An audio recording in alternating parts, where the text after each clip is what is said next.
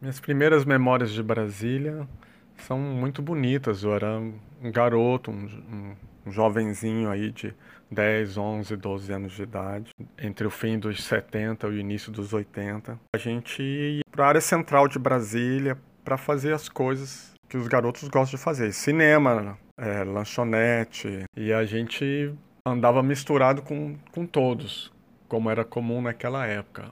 As diferenças entre as classes sociais não era tão grande. Então a gente, todo mundo pegava seu, seu busão, ia para a rodoviária, fazia suas coisas pelo centro, comia um pastel na pastelaria Viçosa e voltava para casa.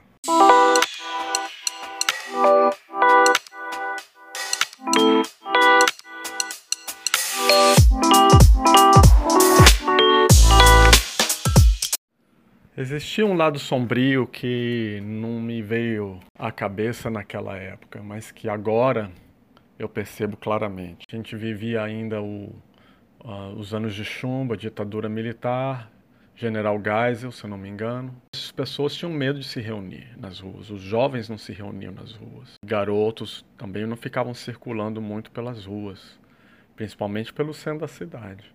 Então a gente eu me lembro que as pessoas, ou pelo menos eu, a gente tinha muito medo de estar tá confrontando qualquer autoridade, da, da, autoridade pequena à autoridade oficial. A gente tinha medo de confrontar desde o motorista do ônibus aos porteiros, as pessoas que vendiam coisas que te atendiam nas lojas, até o medo de enfrentar a polícia militar, a polícia do exército, o próprio exército. Ou seja, por mais que as minhas lembranças de jovem sejam lindas e, e com uma cidade ainda iniciante, uma cidade que tinha muitas coisas ainda por construir, e você quase não via uma árvore na cidade, porque a, cidade tinha sido toda pelada para poder ser é, construída, estabelecida. Apesar de, apare de aparentar uma ordem é, hoje em dia eu percebo que claramente isso não era um fato real baseado na, na, vive, na vivência das pessoas. essa ordem era autoritária por conta da ditadura. E certamente o setor comercial sul ele era diferente do que ele foi anos depois e do que ele é hoje. Digo isso porque as pessoas se enganam com um suposto saudosismo daquela época. É, aquilo não era baseado na, na realidade. Então, é, o que veio depois, já, nos, já na época da abertura democrática, passou a ser muito mais interessante. Eu vivi uns anos no Rio de Janeiro, já jovenzinho de 15 anos, 16, 17, 18. E eu fazia uns bicos para os meus tios de ir pagar contas no centro da, da cidade, no Rio de Janeiro, de ir comprar coisas, de ir ao correio, de encomendar coisas. Para quem não, não conhece, as filas dos bancos não eram de uma hora, as filas do banco eram de duas horas em pé no calor da agência. Ar-condicionado não era uma coisa muito comum naquela época, não. Então, é, eu nessa idade circulava muito pelos centros do Rio de Janeiro. Então, quando eu voltei a morar em Brasília para fazer a faculdade, uh, no final dos anos 80, o setor comercial sul e o centro de Brasília, de modo geral, me era muito familiar, porque era muito semelhante ao, ao centro do Rio de Janeiro. Com as lojas, com o comércio barato, com é, as pessoas vindas de tudo quanto é canto do, do Distrito Federal, um espaço democrático, um espaço aberto, você se sente é, pronto a, a, ao que der e vier. As pessoas que você vai encontrando, os encontros desejados e indesejados, todos vão acontecendo naquele lugar. E eu gostava disso. Eu gosto disso. Eu gostava dessa, desse encontro, de, dessa, dessa espontaneidade do lugar, do, da, das zonas centrais do Rio, de Brasília, que eu acho que é igual no, nas zonas centrais do Brasil inteiro. Que para mim, de alguma maneira, era uma coisa muito curtida. Ficar zanzando, ficar subindo e descendo, encontrar os, os lugares inacabados daqueles setores todos, ficar observando. Ali tem um beco, ali tem um beco ali embaixo, tem um, tem um, um, um canto escuro do outro lado. É, é, é para mim era como se fosse uma espécie de labirinto no qual eu, eu circulava e mapeava, fazia uma imagem mental do lugar na minha cabeça. E incluindo as pessoas que você vai encontrando por aí. Então eu acabava fazendo amizades espontâneas com os, os camelôs que já começaram a florescer naquela época, com os pequenos lojistas de, de, de rua, com os, as lojinhas, o pessoal da lanchonete, Viçosa também, todo mundo. A gente acaba interagindo, se comunicando, fazendo, fazendo amizades. O povo que, que, que trabalha, o flanelinha, todo mundo. E é interessante que o Lúcio Costa, ele fala disso quando ele é chamado nessa época, no fim dos anos 80, pelo meio dos anos 80, para fazer um trabalho que se chama Brasília Revisitada, no qual ele fala que ele se surpreende quando ele chega na rodoviária e vê a rodoviária completamente transformada da, da sua ideia original. Ele tinha pensado numa rodoviária e numa, numa plataforma da rodoviária, no setor é, de diversão elitizado, um, com áreas de cosmopolitas das capitais do primeiro mundo, das quais ele tinha visitado e até morado. E, e ele chega em Brasília, ele vê tudo dominado com o povão, as pessoas que vêm das satélites, principalmente, circulando pela rodoviária, pela área central, pelo setor comercial sul. E ele ficou completamente admirado. Ele, ele diz que, que ele aí percebeu que ele estava errado e que o, o, os brasileiros estavam certos. Os brasileiros estavam ocupando o seu espaço, usufruindo daquilo e que ele achou que aí a cidade se realizou, que aquilo era simplesmente fantástico. Era o fim dos anos 80 e após a abertura democrática e as primeiras eleições, as pessoas respiravam liberdade. As pessoas finalmente podiam estar se reunindo, podiam estar criticando, podiam estar se manifestando, podiam voltar a votar. E aquilo se traduz também no espaço da cidade. O setor comercial sul também passou a viver isso. Você percebe claramente em fotos como que o setor comercial sul se modifica. Passa a ter mais gente, passa a ter mais camelô, é, eu digo mais gente na, na rua, ocupando espaço da rua, mais camelôs, mais pessoas trabalhando na rua e, e as lojas também passam a ter uma cara mais relaxada, é, é uma coisa muito sutil mas talvez olhando as fotos as pessoas passem a perceber esse detalhe. Como músico, naquela época, a gente então passou a usar muito uh, os, os espaços do setor comercial sul. Eu digo os espaços privados internos e o espaço público também. A gente ensaiava em lojas alugadas no setor comercial sul, a gente se apresentava por exemplo, sindicatos bancários, ou, ou, outros sindicatos que tinham por ali. A gente se apresentava nos, na, na, nas autarquias, nas sedes das autarquias que, anda, que ainda andavam por lá, ou do próprio governo do GDF. Ia para estúdios que existiam por ali, estúdios também de gravação que existiam nos setores de rádio e televisão. A própria Rádio Nacional está ali pertinho. A gente também fazia apresentações ao ar livre, ali na pracinha do BRB, por exemplo, na Praça do Povo. A gente sempre fazia alguma coisa no espaço público, em função de algum alguma ideia interessante de um projeto cultural que acaba não vingando, fruto da, da falta de apoio do, dos governos em relação à cultura, falta de apoio histórica, né?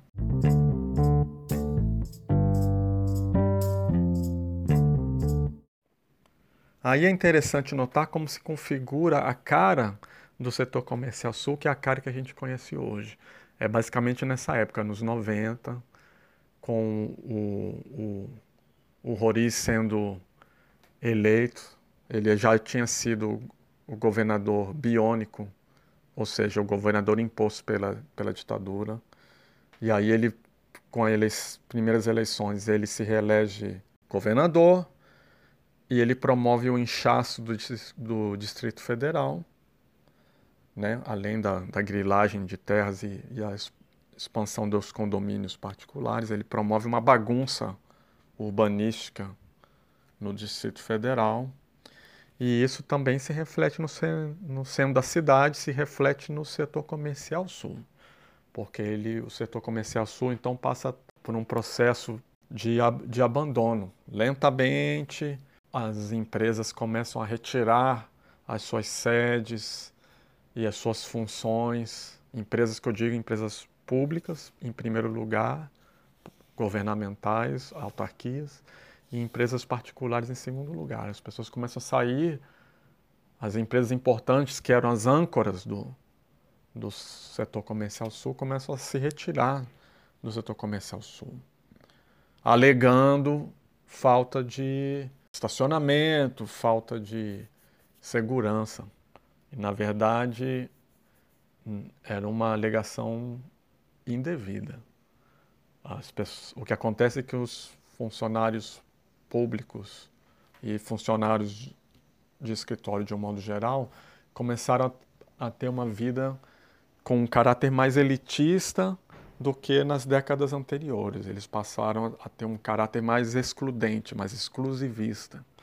Então eles, eles queriam vir com seu carro, estacionar o dia inteiro por lá, não pegar ônibus, não pegar vizinhança para ir trabalhar, nada disso. Chegar com seu carro, parar, fazer o seu trabalho. Isso misturado com o inchaço da cidade, com muitas pessoas que vieram para o Distrito Federal sem apoio para efetivamente morar no, no Distrito Federal.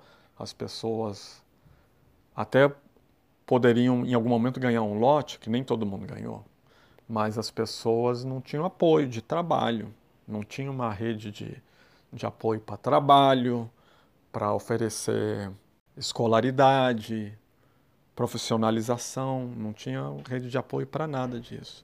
Então as pessoas simplesmente vieram para cá e começaram a, a, tentar se virar de alguma maneira. Daí que surge um, um grande boom de, de camelôs no Distrito Federal.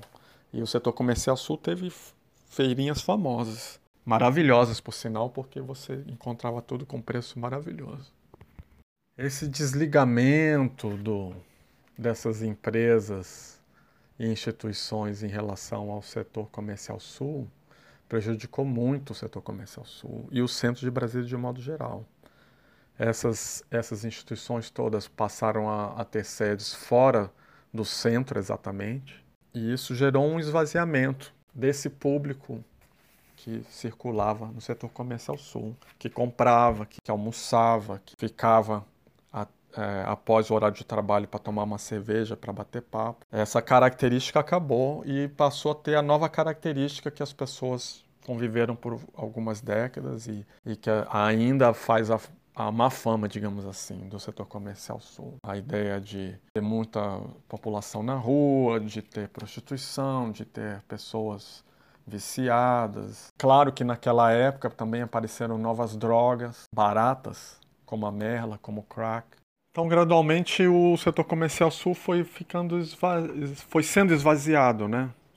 Ah, o pessoal foi deixando aquela vidinha boa do, de estar tá almoçando por ali, de estar tá lanchando, de estar tá se encontrando por ali, de estar tá tomando seus cafés, de estar tá fazendo sua vida por ali e, tá, e passou a fazer em outros lugares. Foram aparecendo shoppings, o Pátio Brasil, que era um esqueleto no setor central era, foi, foi completado, aí o pessoal começou a ter essa vida migrada para dentro de um, de um shopping, que é um espaço exclusivista, não é um, não é um espaço aberto ao público e inclusivista. Não é todo mundo que pode andar lá. Só pode andar lá a pessoa que está dentro do, do padrão exigido pelo lugar. Então as pessoas passaram a adquirir essa visão do setor comercial sul e de outros setores centrais de Brasília como uma coisa decadente e, e querendo sempre criar planos mirabolantes urbanísticos, arquitetônicos, de um modo geral, para, para limpar, erradicar, em outras palavras, renovar, revitalizar a área central, o setor comercial sul. Esse embate ficou muito claro quando eu já estava já para os anos 2000 fazendo trabalho de mestrado lá no CONIC. E aí essa ideia de, de gerar uma limpeza do lugar, uma, uma limpeza etnográfica do lugar, se tornou muito forte. E aí a gente questionou isso com os, os, os líderes de, dos, do comércio e dos estabelecimentos do CONIC. Falava, por que vocês querem tirar essa cara do, do CONIC? Essa é a cara das cidades. As cidades têm essa cara, as cidades têm esse lado, as populações são assim. Por que vocês querem erradicar isso? Essas pessoas estão aqui porque existe um motivo e, e mesmo que o motivo fosse nada, ainda assim as pessoas têm direito a estar aqui e ocupar o espaço e fazer a sua vida nesse espaço. Por que não? Então essa, esse embate foi permanecendo e eu acho que permanece até hoje. Até hoje tem sempre pessoas com a mesma ideia. Vamos dar uma cara nova, vamos é, fazer uma, como se fosse uma, uma, uma remodelação arquitetônica com materiais, cores e pinturas. E vamos limpar esses ambientes e fazer uma mímica do que seria um shopping, mas com um espaço aberto. Como se isso fosse realmente resolver as questões. E na verdade você apenas está é, tentando abafar algo que é inerente às cidades. Todas as cidades no mundo inteiro são assim, as pessoas são assim, as populações são diversificadas, são diferentes, tem cor diferente, tem raça diferente, tem opções de gênero diferentes, tem opiniões diferentes. E a gente está no momento de abraçar isso, de entender, de aprender com isso, incluir e daí partir para uma, uma sociedade mais aberta e mais democrática na verdade. Uma das coisas que eu usei também quando passei a dar aulas de arquiteturas era a questão dos quebra-sóis, que são muito comuns nos edifícios do setor comercial sul. Por quê? Porque eles vêm de uma geração do modernismo no qual procuravam se adequar ao clima quente, do clima tropical, e ao mesmo tempo também de uma época em que os, o ar-condicionado central era muito caro, era ineficiente, era um equipamento ruim que quebrava sempre. Então nem todo prédio tinha ar-condicionado o tempo inteiro, como tem hoje em dia. Essas estufas de vidro dos prédios mais novos e ar-condicionado puxando energia equivalente a uma cidade de, de um milhão de pessoas. Os quebra-sóis, mal feitos ou não, criticados ou não, eles deram uma coisa genial para o setor comercial sul. Ele tem aqueles prédios, aqueles blocos de prédios com aquela fachada que com um jogo de, de luz e de sombra as fachadas ganham uma vida fantástica. E eu, eu adoro isso, adoro as fotos que as pessoas postam daqueles prédios com aqueles quebra-sóis de vários formatos diferentes, de vários resultados diferentes. Então ficou para mim muito essa ideia de que as pessoas têm que aceitar a imperfeição. Como no no nível dos relacionamentos pessoais, a gente fala, quando uma pessoa deixa de buscar a perfeição no outro, aquele passa a ser perfeito. vindo a Brasília, sempre pelo carnaval, me encontrando com os colegas, a gente sempre conversava sobre isso. Poxa, ocupar o, o espaço público, vamos apropriar do, dos lugares e tal. E a gente vendo aquele carnaval rolando na cidade, e a gente entusiasmado, poxa, fazer acontecer, mas é tão difícil, as pessoas têm que mudar a sua cabeça. E a, mas as gerações mais recentes estão mudando, querem ocupar o espaço da rua, querem se apropriar de, dos elementos culturais do Brasil, é, mesmo não sendo da sua classe, originário da sua cultura. E é um movimento cultural de renascimento do Brasil nunca teve precedentes. Eu acho que nem na época da Tropicália essa, essa, esse renascimento tomou conta de tão, de tão grande parcela da população. E para mim o momento mais emocionante, até me arrepio aqui quando eu gravo isso, foi quando eu fui no carnaval desse ano, de 2020, estando lá em cima, numa das galerias, num dos becos do, do setor comercial sul, olhando para a entrada principal, tava aquele mar de gente chegando, eram umas seis da tarde, aquele mar de gente do lado de fora para entrar no, na, na área do carnaval do setor comercial sul. Aquilo foi o céu, ou o paraíso aquilo foi um sonho urbanístico que eu nunca vou esquecer na minha vida.